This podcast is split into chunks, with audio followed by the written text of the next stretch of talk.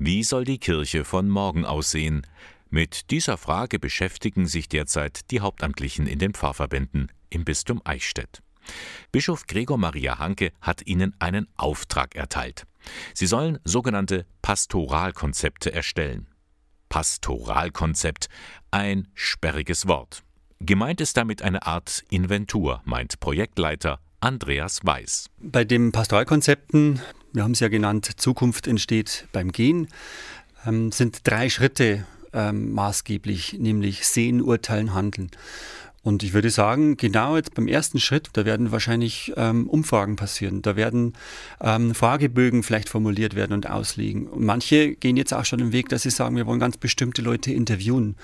Es werden darüber hinaus nicht nur die Kirchgängerinnen und Kirchgänger befragt werden, sondern auch Leute äh, und Menschen, die augenscheinlich erstmal gar nichts mit Kirche zu tun haben. Da tut sich also was in den Gemeinden. Man möchte auf die Veränderungen in Gesellschaft und Kirche reagieren.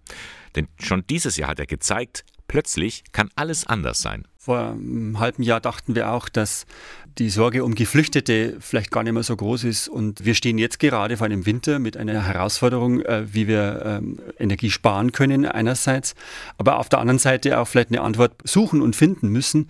Wie kann denn Kirche in diesen Zeiten auch wärmen, ein wärmender Ort sein? Da sind wir alle als Kirche gefragt. Aber das zeigt uns ja nur als Beispiel, wie schnell Antworten gefunden werden müssen, wie schnell sich etwas verändern muss. Das heißt im Klartext, die Pfarrverbände im Bistum Eichstätt müssen eine Antwort finden.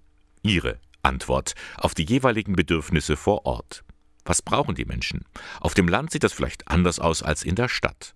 Manche Gemeinden machen sich da buchstäblich auf den Weg. Es gibt Pfarrverbände, die jetzt schon losgegangen sind im wahrsten Sinne des Wortes, weil sie gesagt haben, wir machen einen Spaziergang durch unseren Stadtteil und schauen, was wir dann an Neues entdecken. Wo sind denn Menschen, die von uns noch gar nichts gehört haben?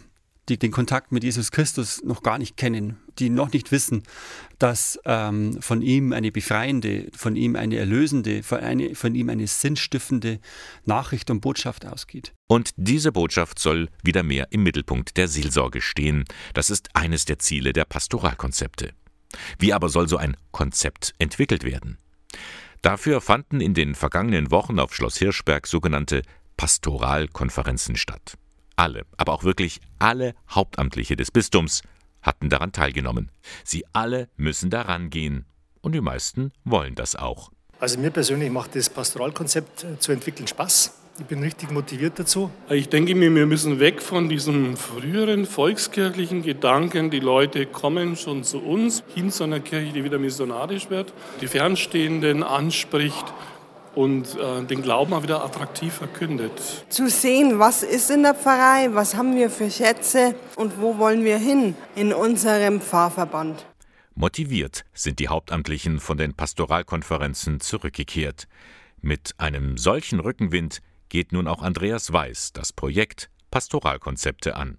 Wir müssen neu miteinander ins Gespräch und in den Kontakt kommen, damit die Themen, die uns wirklich bewegen, eine Wirkung entfalten können, auch im Pastoralkonzept, in dem ganzen Weg. Mhm. Es geht ja um den Weg. Das Papier selber äh, ist dann das Produkt, aber es ist nicht das, was wirklich im äh, Mittelpunkt steht.